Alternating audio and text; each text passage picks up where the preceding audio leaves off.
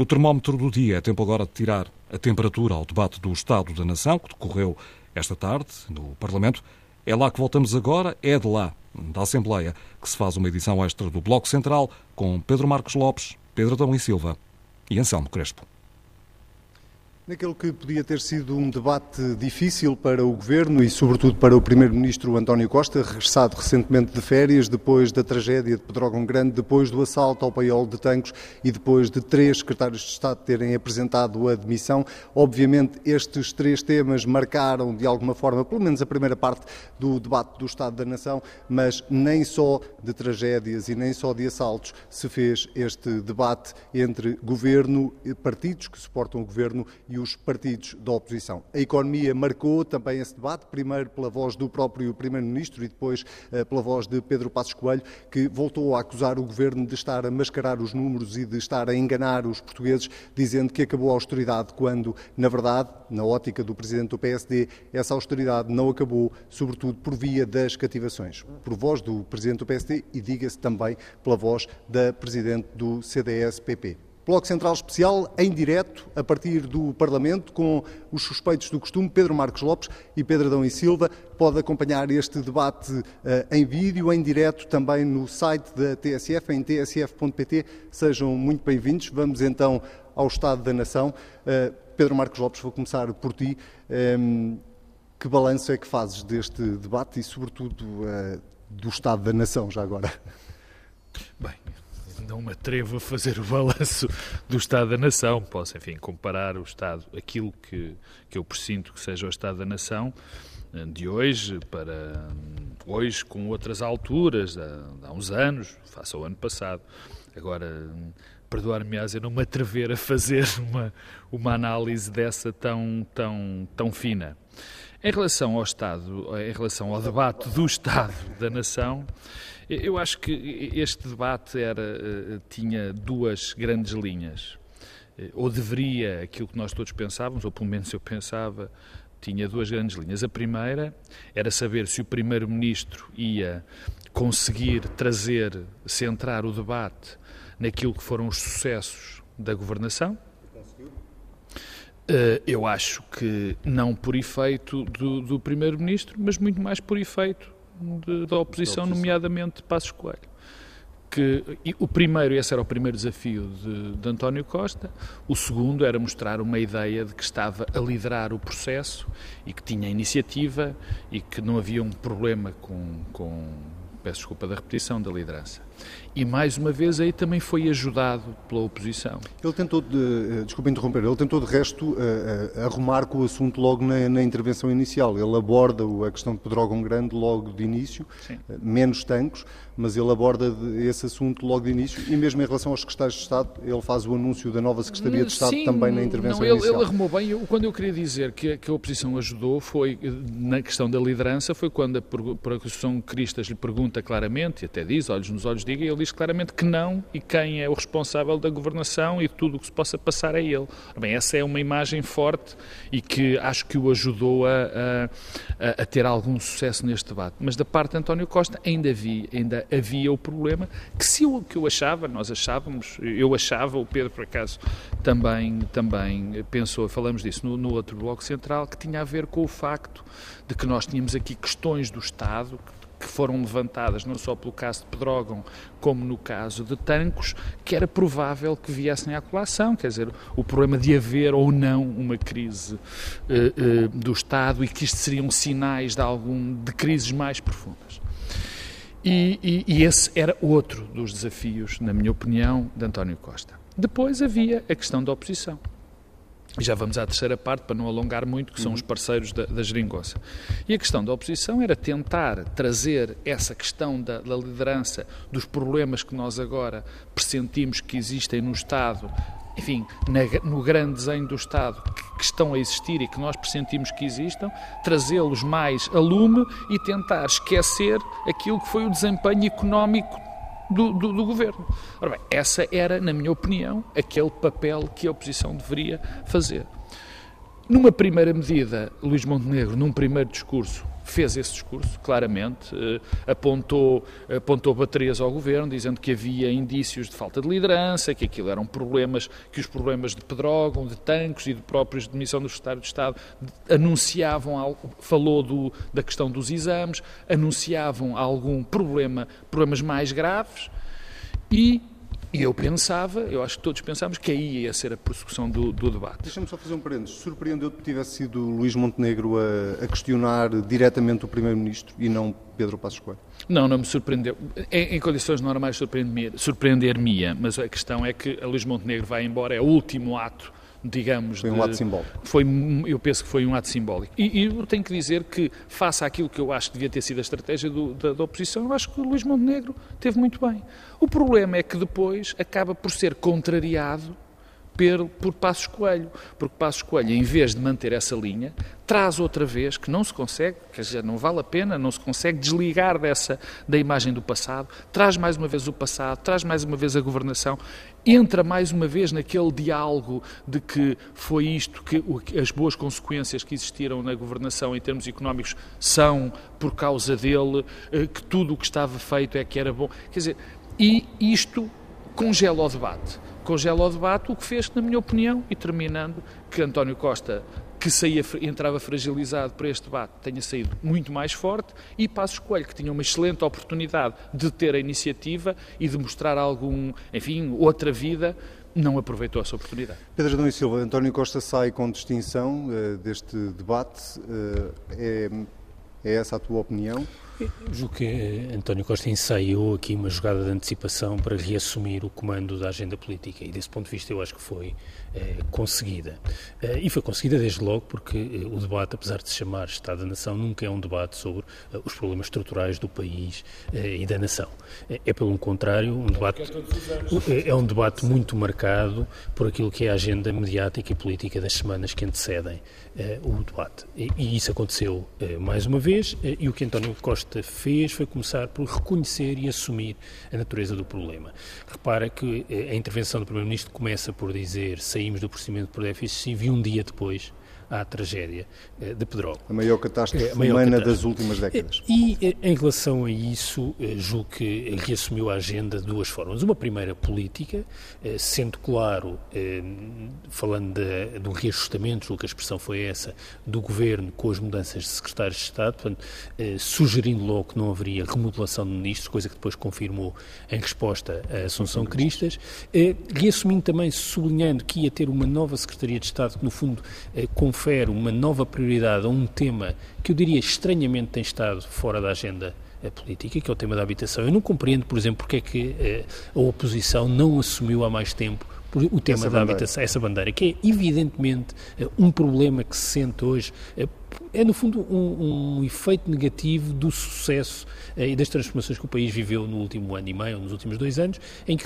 passou a existir um problema sério com a habitação que as pessoas sentem no seu cotidiano e, portanto, lá está. Era um tema que a oposição poderia ter assumido, não assumiu e o Primeiro-Ministro Isso é tanto mais estranho assim. quando estamos num ano de autárquicas ainda por cima e isso é um tema pois, claramente é, para umas eleições A única explicação que eu tenho para isso é, é, é, a dificuldade... Não, claro, a dificuldade nas duas maiores cidades. Sim, nas zonas urbanas é, o problema existe neste momento e, portanto, talvez a dificuldade seja a lei das rendas ser uma lei do governo anterior, que por acaso tinha Assunção Cristas como ministra, mas também naquilo que tem a ver com a tragédia de Pedrógão, a ideia de criar uma experiência piloto nos conselhos mais atingidos eh, em torno da reorganização florestal e um compromisso de eh, o investimento na educação e na saúde serem prioridades para o próximo eh, ano. E, de certa forma, isto acaba por marcar o início do debate e, de certa forma, liberta António Costa da ausência da última semana ou, até um pouco mais. Do ponto de vista da eh, oposição, eh, eu devo dizer que, mais uma vez, me surpreendeu a estratégia do PSD, em particular a primeira intervenção de Luís Montenegro, porque, uma vez mais, parece-me que o PSD não perde uma oportunidade para dar cimento à geringonça. As intervenções do PSD parecem todas formatadas para chamar a jogo o PCP e o Bloco de Esquerda para saírem em defesa do governo, quando o que deviam tentar era explorar as divisões eh, que existem eh, e que existem nesta nova fase entre os três partidos. Mas não, eh, desde logo a intervenção de Montenegro e depois de Passos Coelho têm sempre como efeito chamar o Bloco de Esquerda e o PCP à defesa do, do governo. Mas concordas com o Pedro Marcos Lopes quando ele, de certa forma, analisa as duas intervenções de forma mais elogiosa para Luís Montenegro do que propriamente para Pedro Passos Coelho? Ou quer dizer, não tens essa leitura? O estilo, talvez o tom mais cabisbaixo de Passos Coelho não ajude eh, mas na verdade, do ponto de vista do exercício, quer estratégico, quer tático, eu diria que é a mesma coisa. Eh, e tem esse lado de confericimento à geringonça, mas tem um outro lado eh, que eu acho que é o mais. que cria mais dificuldades ao PSD, que é o PSD está enredado numa dupla contradição. Quer dizer, há um fundo, um subtexto que é, primeiro era a legitimidade, aliás, regressou hoje o PSD à legitimidade, Montenegro regressou à legitimidade, quer dizer, eu acho que isto é não perceber o olhar que as pessoas têm sobre o que se passou em Portugal na política portuguesa no último ano e meio, depois foi o diabo e agora são as cativações. Mas no essencial, o que isto traduz é uma espécie de dupla contradição. Uma contradição que é eh, e que já vem de há uns tempos, que o PSD eh, não se cansou de repetir que esta estratégia era um risco, a estratégia orçamental e económica, era um risco estava condenado ao fracasso eh, e teria resultados e consequências muito negativas, quer do ponto de vista do emprego, quer do ponto de vista das contas públicas. Não aconteceu, mas talvez mais importante, e aí o CDS tem uma vantagem comparativa, é que esta ideia de criticar o governo por ter feito eh, eh, contenção orçamental eh, nos serviços públicos é uma coisa que não cola com o PSD de Pedro Passos Coelho. Era mais fácil o PSD ter esse discurso, que aliás é um discurso que corresponde ao que é normal os partidos fazerem na oposição. E isso mostra que, mais uma vez, nós estamos numa nova fase, uma nova fase em que também os partidos da oposição passam a ser defensores de maior despesa. É o que é normal, sempre foi assim na política portuguesa. E, e, no fundo o PSD está a fazer esse jogo, quer dizer, os senhores gastam pouco em saúde, gastam pouco em educação, deviam gastar mais. O problema é que Pedro Passos Coelho não é um protagonista credível para esse discurso. Nunca ninguém vai achar que Pedro Passos Coelho é alguém credível a defender, um, a importância dos serviços públicos, porque eh, a convicção que há é que é alguém que não defende essa posição, o que é, aliás, legítimo. E, aliás, devo dizer que do ponto de vista da competição política, talvez fosse preferível termos uma distinção clara entre um partido de centro-direita que defende uma redução das responsabilidades do Estado e um partido de centro-esquerda que defende o primado do público na educação, na saúde e na proteção social. Agora, o que não é credível é olharmos para Pedro Passos Coelho... É o convenhamos, não é? Talvez Portugal, ali num pequeno aconteceu. momento em que Pedro Passos Coelho foi eleito líder do PSD antes de ser primeiro-ministro. É então isso só se resolve quando Pedro Passos Coelho deixar de ser líder do mas, PSD. Mas repara, eu acho que o problema é sempre esse. Hum, hum, há aqui uma dificuldade de. Aliás, uma dificuldade, começando pelo, pelo PSD, uma dificuldade do PSD se adaptar a esta nova fase, em que é a fase em que já viramos à austeridade, no sentido da expressão mais dura da austeridade, em que a discussão e a avaliação e o escrutínio da política já não é em torno da capacidade de cumprir as metas orçamentais, mas sim muito mais em torno da qualidade e da prestação de serviços que públicos. algum dia Pedro Passos Coelho se vai adaptar? Eu acho que não, não é adaptável. A questão é, isto tem de falhar muito para Pedro Passos Coelho ser viável politicamente. Eu não digo que não possa acontecer. Agora, num contexto... O diabo, portanto. O diabo tem mesmo de vir. Agora, eu não digo que isto não possa acontecer, mas isto, repara só para terminar, isto também é um problema para o, para o Partido Socialista e para a governação, que aliás ficou visível eh, na troca eh, de intervenções entre o Partido Socialista, entre a bancada do Governo, no caso, eh, e o Bloco de Esquerda e o PCP. É que esta geringonça que funcionou para a reposição de rendimentos, eh, para o alívio fiscal e para a reposição de rendimentos dos pensionistas não existe para aquilo que tem a ver com Uh, os serviços públicos na saúde e na educação.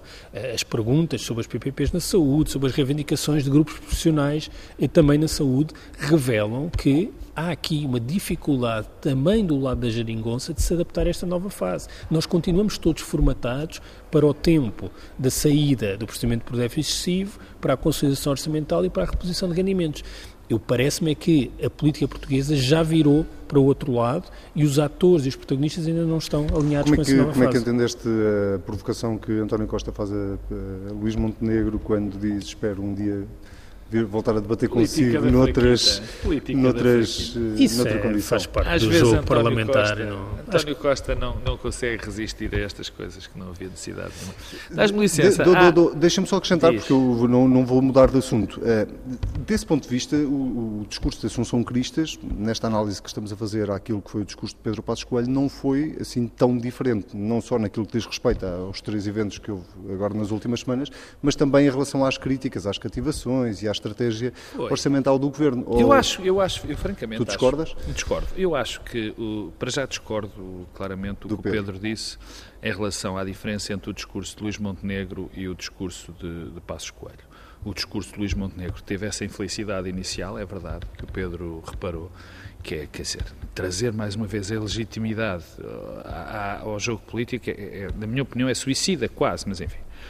Mas Luís Montenegro centrou-se muito mais nas fragilidades atuais, daquelas que o PSD pensa serem as fragilidades atuais do governo e dos problemas que, que têm existido no, nos últimos tempos, do que propriamente naquilo que está para trás e do desempenho económico e da, e da herança do antigo governo. Eu acho que há claramente, Luís Montenegro fez, há aí uma contraposição evidente para mim em relação a Passos Coelho, porque Passos Coelho, todo o seu discurso, foi montado, quer dizer, foi montado, não podia ser replicado, porque já ouvimos aí 20 vezes sobre não senhora, o que está, que está a acontecer agora foi por nossa causa, os outros senhores é que mudaram de estratégia. Foi, foi, esta foi o cerne do discurso. O cerne do discurso de Luís Montenegro não foi esse.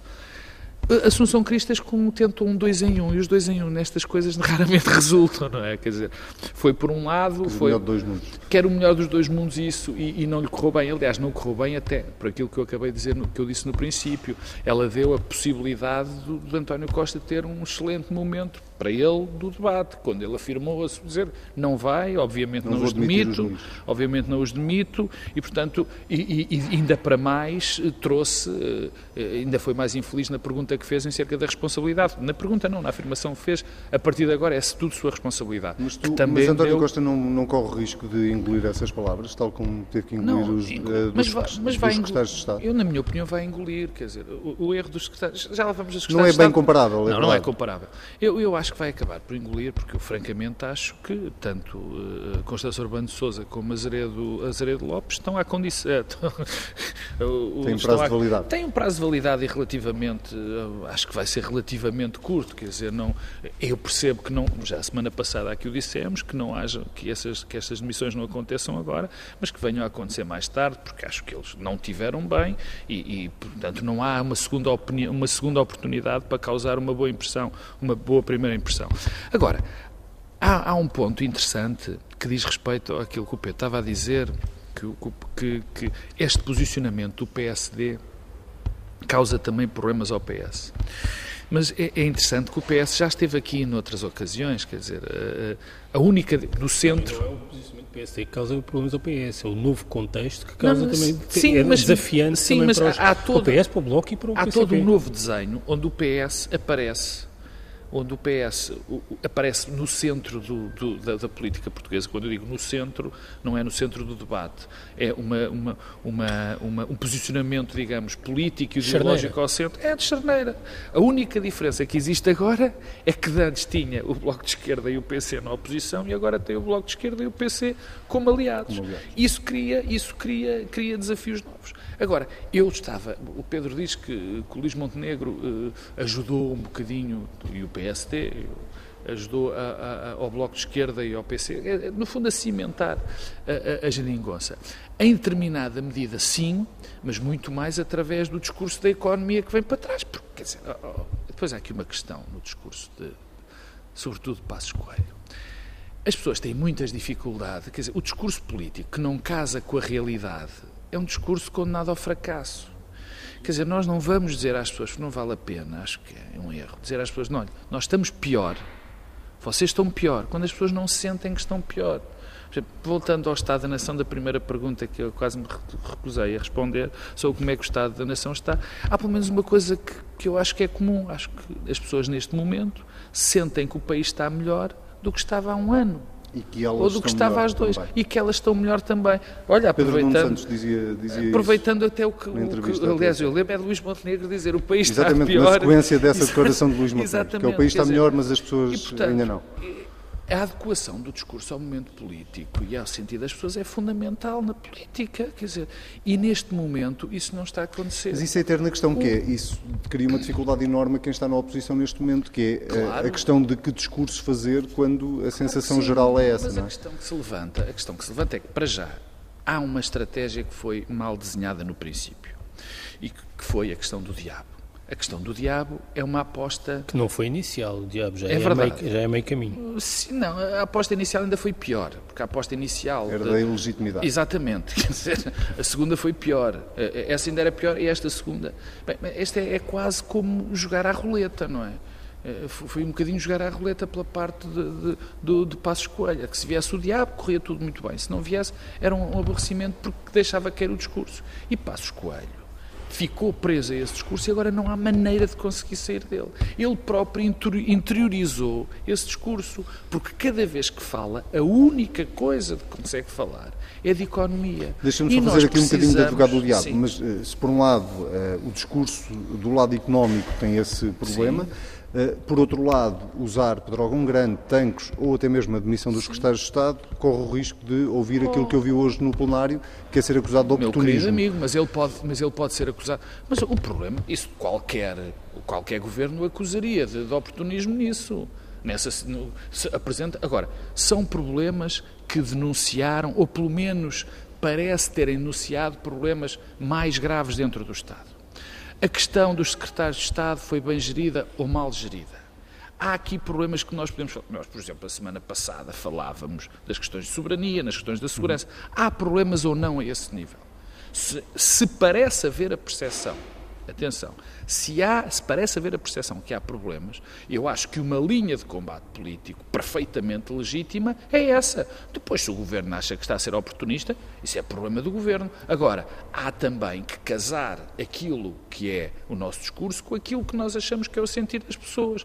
E o que eu pergunto e que me parece claro é que há uma noção neste momento maior, pelo menos, do que. melhor, e resumindo é mais fácil convencer as pessoas neste momento, num determinado segmento uh, ideológico, que há problemas na organização do Estado em segurança e em defesa, do que convencer as pessoas de que estão a viver pior do que estavam a viver há um ano.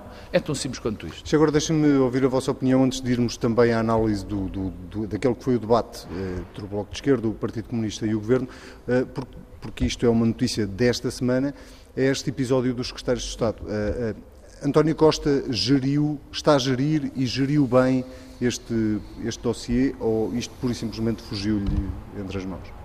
Pedro Adão e Silva. Eu acho que não havia muita gestão neste dossiê e devo dizer que eh, há uma questão eh, de fundo e que tem a ver com a perceber exatamente o que, é que, o que é que se passa, eu continuo a não perceber exatamente. O que é que se passa é, ao nível da investigação que está em curso sim, ou o que é que se sim, passa? Quer dizer, o que se passou é, foi que houve três secretários de Estado que foram ver jogos da seleção Exatamente, mas, mas repara uma coisa, é, a questão é, isso, julgo que aliás falámos disso o ano passado, é criticável do ponto de vista ético e político, mas há uma diferença entre isso e um juízo eh, criminal. É, porque é, há uma prática, os usos e os costumes é, iam nesse sentido. Eu não acho que seja positivo, mas a questão é, este tipo de ruptura abrupta com os usos e os costumes. E o que eu não percebo, acho que ninguém sabe, é, só isso que está em causa. E se é só isso que está em causa, há uma perplexidade que eu guardo. É que, no momento em que esse tema marca claramente este debate do Estado da Nação, a primeira pessoa a interpelar o Primeiro-Ministro, que eu saiba, foi um líder de uma bancada parlamentar que também foi ver os Jogos do Europeu. E, portanto, Luís Montenegro. Luís Montenegro. E, portanto, eh, quer dizer, há aqui um problema é nisso. Agora, tu não fazes a distinção entre estar no governo ou estar não, eh, ser não tenho que fazer distinção. Eu, eu não, ainda não percebi, do, do ponto de vista, do, do, enquadramento legal, se há distinção. Se os deputados, para este efeito, também não, não a moldura eh, penal que existe não se aplica também aos deputados. Não sei, e questiono, acho tudo isto bastante eh, insólito. Agora, eh, insólito porque é um debate que nós podemos ter mais lato, aliás, também sobre os jornalistas que viajam eh, as pensas destas empresas e, portanto, tudo isto, quer dizer, convenhamos que é tudo um pouco surpreendente. Agora, eh, eh, dito isto, dito isto, eu não desvalorizo nada o impacto da saída destes secretários de Estado. Eh, nós temos discutido muito a eventual saída dos ministros. Eh, do ponto de vista do impacto político, eh, a saída de ministros é sempre algo que produz mais impacto, mas do ponto de vista do impacto na governação, a saída destes secretários de Estado em particular é pior para o Governo do que a eventual saída eh, dos Ministros da Administração Interna e da Defesa. Porquê? Porque estes secretários de Estado não só eh, eram uma espécie de mini-ministros das suas pastas, com grande autonomia, com proximidade política e pessoal Primeiro-Ministro, eh, dois deles, duas pessoas com grandes qualidades políticas, com grande poder de iniciativa, quer nos assuntos fiscais, quer eh, na indústria, eh, e, portanto, o Governo perde com a saída destes secretários de Estado e perde, a meu ver, não é pouco. E, portanto, eh, independentemente do impacto político que podia trazer uma eventual saída de ministros, isto vai ter impacto eh, na governação e fragiliza eh, a, a, a, governação. Mas não a imagem do governo, é isso que estás a tentar dizer? É, há uma diferença. A imagem do governo é sempre mais afetada por saída de ministros. Eu diria que na vida cotidiana do governo e da governação, a saída do secretário de Estado da Indústria e do secretário de Estado dos Assuntos Fiscais será mais penalizadora. Eh, o Primeiro-Ministro agiu com rapidez, no sentido em que todas as notícias iam no sentido de uma, uma, uma tomada de posse do Secretário de Estado que seria só daqui a 10 dias, ehm, vai ser mais rápida, amanhã serão conhecidos os nomes, aparentemente, eh, vai haver um novo Secretário de Estado na habitação, isso também eh, ajuda a mudar, mas eu acho que isto tem, tem, tem consequências ehm, e não é uma coisa neutra. Muito bem. Deixa-me só ouvir a opinião do Pedro Marcos Lopes sobre, sobre esta questão dos secretários de Estado, para depois irmos ao Bloco de Esquerda e ao PC. Há um ano eu disse aqui que, enfim, aceitava perfeitamente quem achasse, como o Pedro acha, que aqui havia problemas éticos e que não era a situação ideal. Eu, enfim, eu sou muito menos radical. Eu acho que é um uso e costume enfim, que provavelmente há pessoas que se sentem incomodadas e que provavelmente não, não acham bem.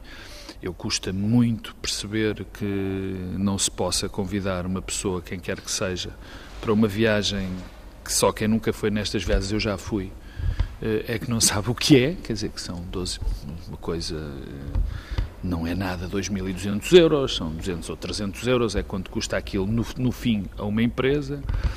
Também, eh, eh, apesar de eu perceber que no caso os secretários de Assuntos Fiscais tinham contencioso com a Galp, isso poderia levar a alguns problemas, eu também tenho algumas novidades. Não há nenhuma empresa do PSI 20, vou repetir, não há uma única empresa do, do, do índice de bolsista português. Que não tenha um conflito com, com, com, com o fisco. neste país. Bom, mas enfim, mas eu percebo, e eu já percebi que há um consenso generalizado que não se deve aceitar estes convites, mas, na altura, na altura, o governo, ou seja, o primeiro-ministro, achou que provavelmente foi um erro, aliás, foi por isso que mandou os senhores pagar as viagens e até naquilo que eu acho ter sido um erro político notório, que foi, mandou fazer um código de código conduta. conduta. Mas um erro político porquê? Não achas importante? Quer dizer, nós não podemos Acho. criticar o país Acho. viver sistematicamente eh, apoiado em pequenos favores, em trocas de favores, eh, e depois quando passa a haver eh, um código, de certa forma, não, eh, torna mais exigente Pedro. as responsabilidades públicas, o exercício de funções públicas... Mas eu explico porque é que eu acho que foi um erro político. Eu acho que é um erro político porque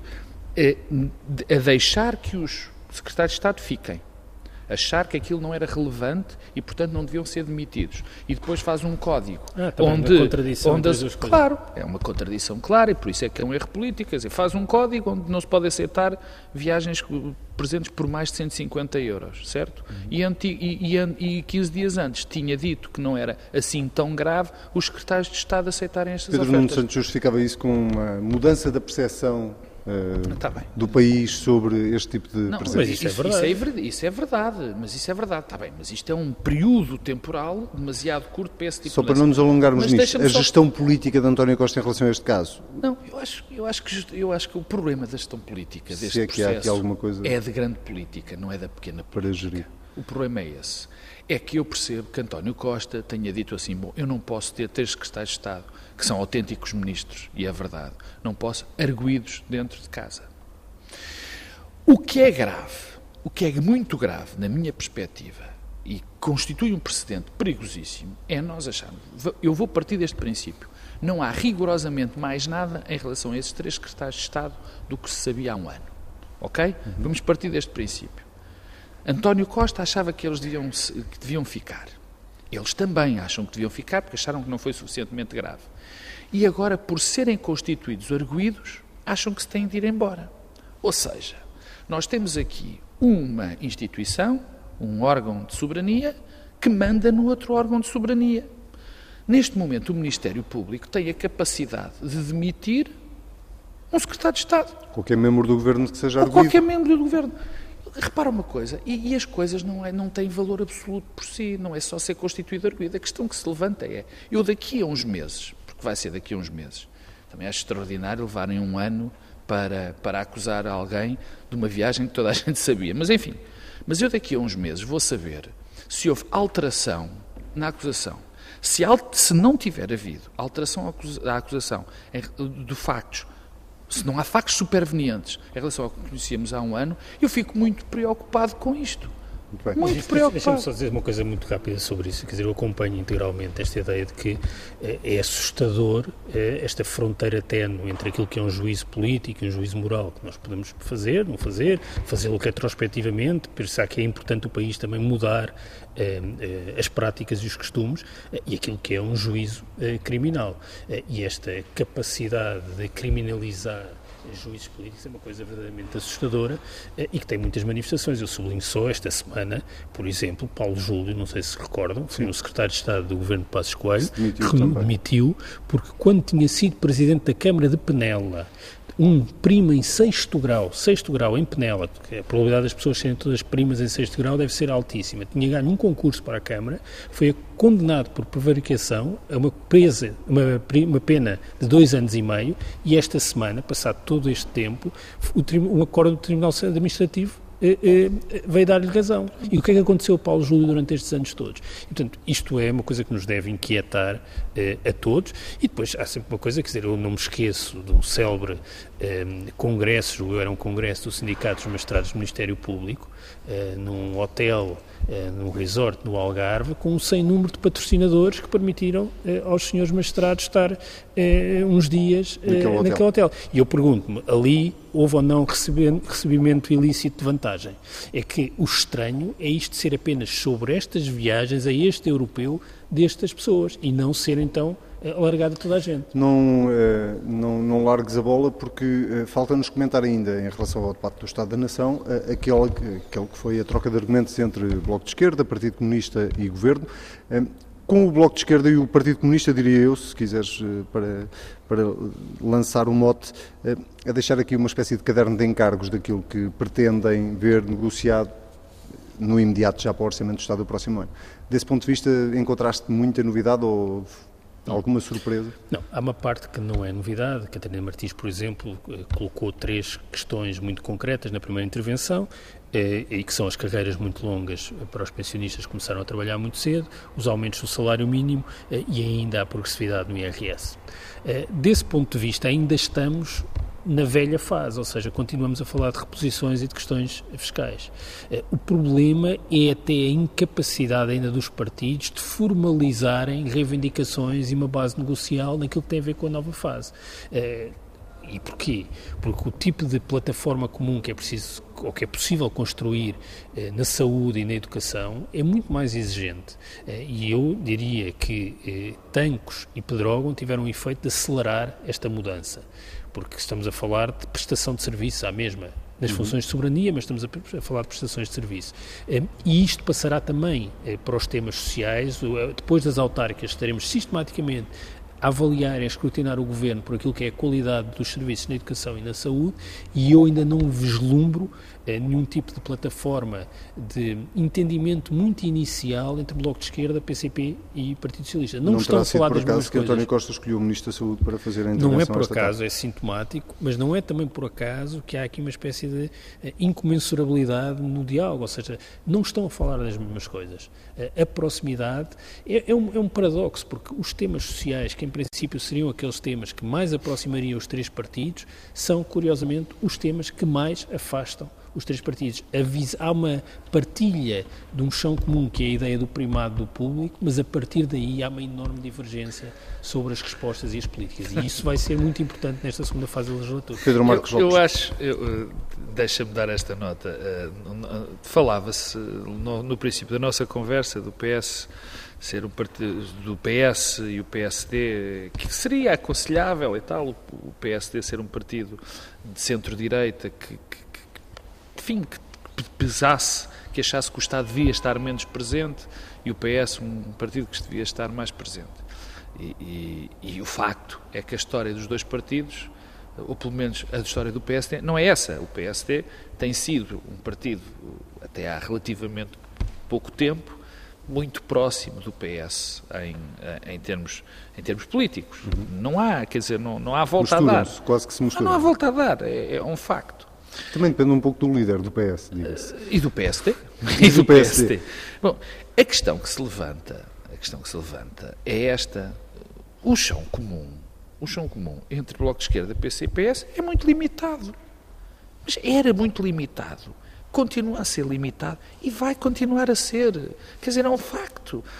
O que agora se passa, quer dizer, defindo esta questão das reposições, ou ainda não, mas enfim, defindo esse, esse acordo comum que serviu para constituir um governo, voltam à, voltam à superfície as profundas divergências entre os três partidos profundas divergências. Quer dizer, ninguém, não, não, não, nem o PS se encostou mais a esses partidos, nem esses partidos, está na cara, se encostaram mais ao PS. Portanto, essa é o grande, o grande, a grande clivagem que não vai ser resolvida. Mas como nenhum Agora, destes partidos quer o regresso da direita... Ora bem, ora bem, o que os une é não querer o regresso do PSD e do CDS ao poder e, e, nesse aspecto, hoje foi, um, foi, foi, foi muito interessante, porque o que aconteceu hoje foi um amor incomensurável entre os dois partidos, entre os três partidos. Foi o que eu, quer dizer, não, eu estava à espera de um maior eh, grau de exigência, mais cadernos de encargos. Não aconteceu. Aconteceu uma frase que poderia ser mortal noutras circunstâncias, aquela frase de Catarina Martins com que acaba a primeira intervenção, dizendo o Primeiro-Ministro é preciso agradar menos a Bruxelas e mais em Portugal, que soou a chavão soa completamente a chavão, porque o caderno de encargos já o conhecia e é um, já o conhecíamos e é um caderno de encargos Pedro Nuno bastante tempo. dizia, aliás, eh, na TSF que este ia ser o orçamento mais fácil de todos os Bom, orçamentos agora, agora, agora percebo negociados que é que, até agora. Eu percebo o que é que Pedro Nuno Santos queria dizer. Agora percebo, porque faça aquilo que eu vi, fora aquela frase uh, quase fora do sentido e que, enfim, que, que a Catarina Martins deve ter ensaiado, mas era bom que casasse com o resto, mas não casou. Muito bem, Pedro Marcos Lopes, Pedro Adão e Silva, uh, muito obrigado. Nós voltamos a ver-nos daqui a muito pouco tempo, já na próxima sexta-feira, para a edição uh, normal do Bloco Central, normal, mas com um convidado especial, neste caso Eduardo Ferro Rodrigues, o Presidente da Assembleia da República, junta-se a nós, junta-se a este painel para fazer precisamente o balanço deste ano parlamentar. Eh, esse Bloco Central Especial acontece já na sexta-feira, às oito da noite, como é hábito. Para já, a análise a este debate do Estado da Nação está feita. Nós voltamos a ver-nos, ou ouvir-nos neste caso, na próxima sexta-feira.